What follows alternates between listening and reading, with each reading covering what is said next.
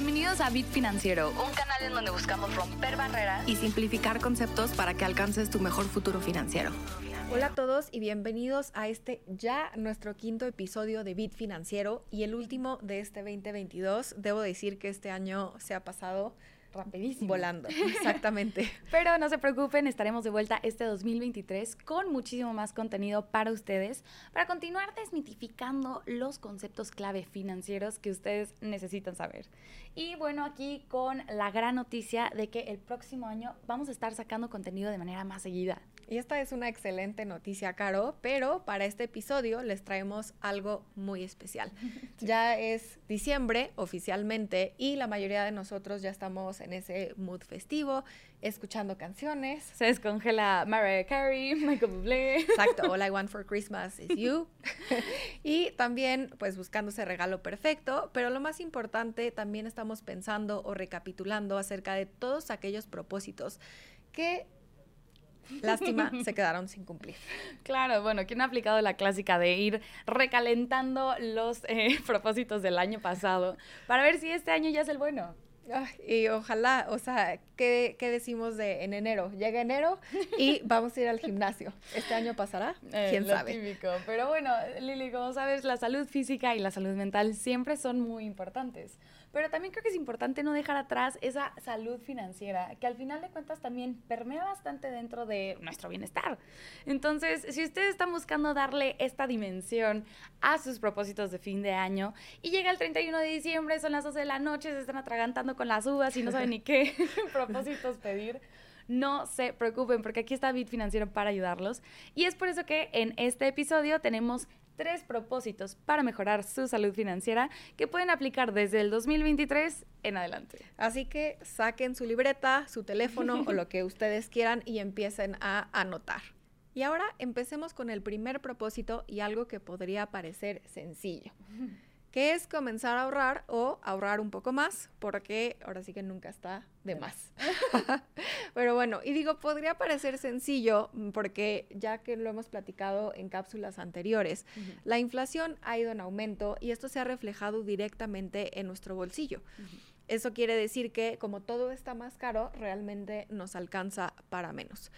Pero bueno, como hemos platicado también eh, durante eh, otros episodios, lo que necesitas para convertirte en un inversionista, el primer paso es comenzar a ahorrar.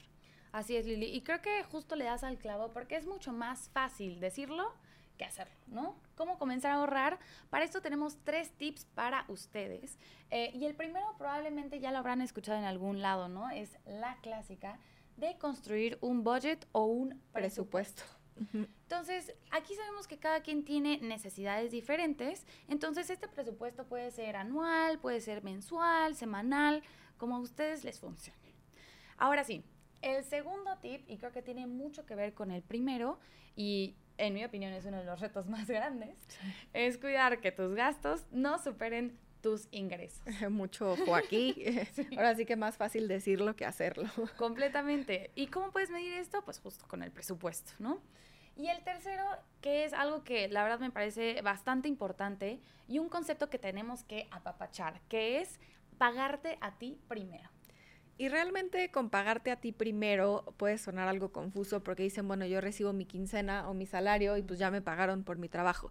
Pero realmente va un poco más allá. El pagarte a ti mismo quiere decir que tomes cierto porcentaje de tu ingreso, es decir, de tu quincena o de tu salario, ya sea el 5%, el 10%, el 15%, lo que a ti te quede mejor, las necesidades y posibilidades de todos pues son completamente diferentes. Y que dejes ese dinero a un lado. Es decir, ese dinero no se gasta, no se toca y no se toma en cuenta como dinero disponible.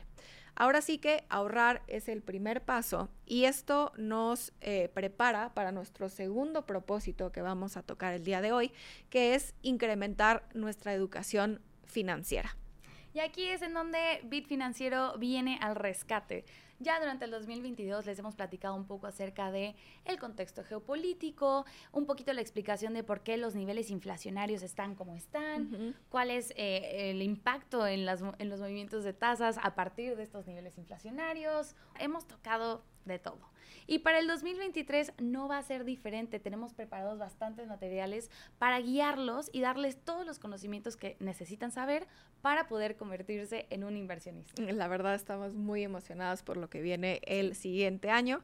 Y además de Bit Financiero, nos gustaría aprovechar la oportunidad para recomendarles que escuchen también las cápsulas de encuentro en esta misma plataforma y también que vayamos a la plataforma de YouTube, si no nos han escuchado o visto por allá, también que este, pues, entren a la plataforma y también escuchen estas actualizaciones de mercados semanales que eh, nos platica Axel Christensen, que ya habíamos mencionado dos cápsulas atrás en, en el VII.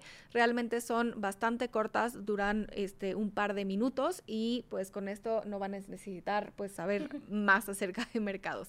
Sí, la verdad es un gran contenido del VII. Y bueno, y esto solamente es el principio. Tenemos gran material para que ustedes se puedan empapar de mercados, de finanzas y realmente vayan construyendo ahí su arsenal de conocimiento. Y con eso eh, también les vamos a dejar todos los links de interés sobre este episodio para que lo puedan ver.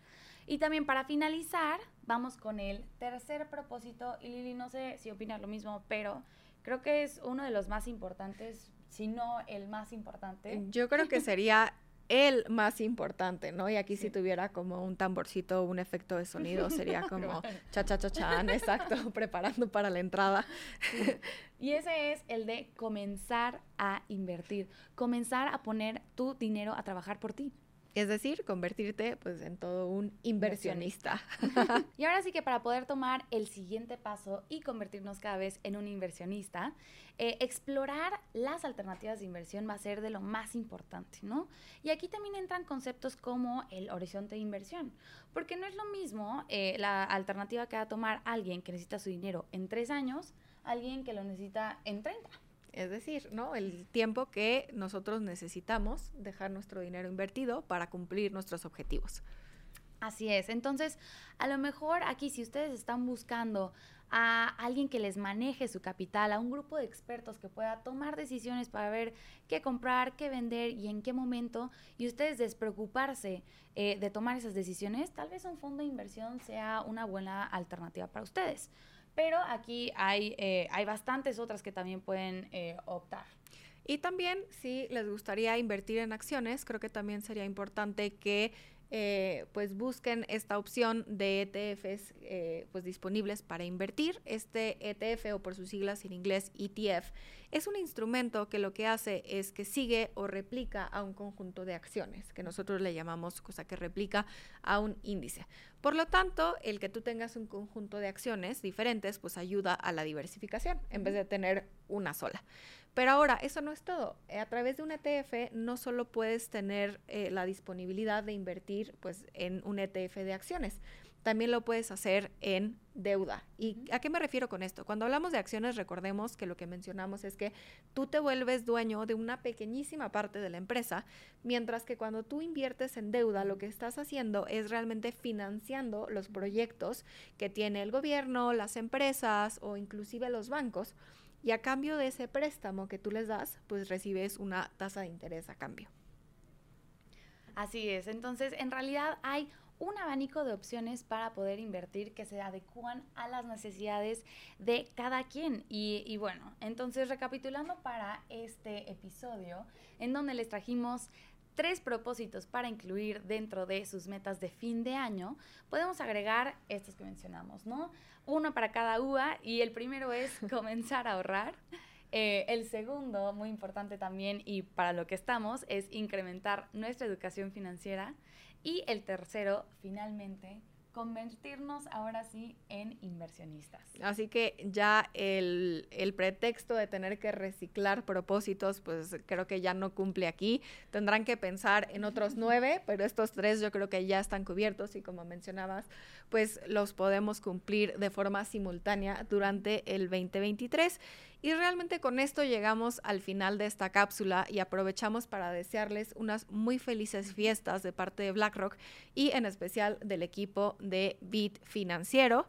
Regresaremos en febrero después de una pausa durante el mes de enero y eh, traeremos mucha información relevante y contenido realmente divertido que eh, los ayudará a finalmente convertirse en inversionistas. Esperemos que les haya gustado. Muchísimas gracias.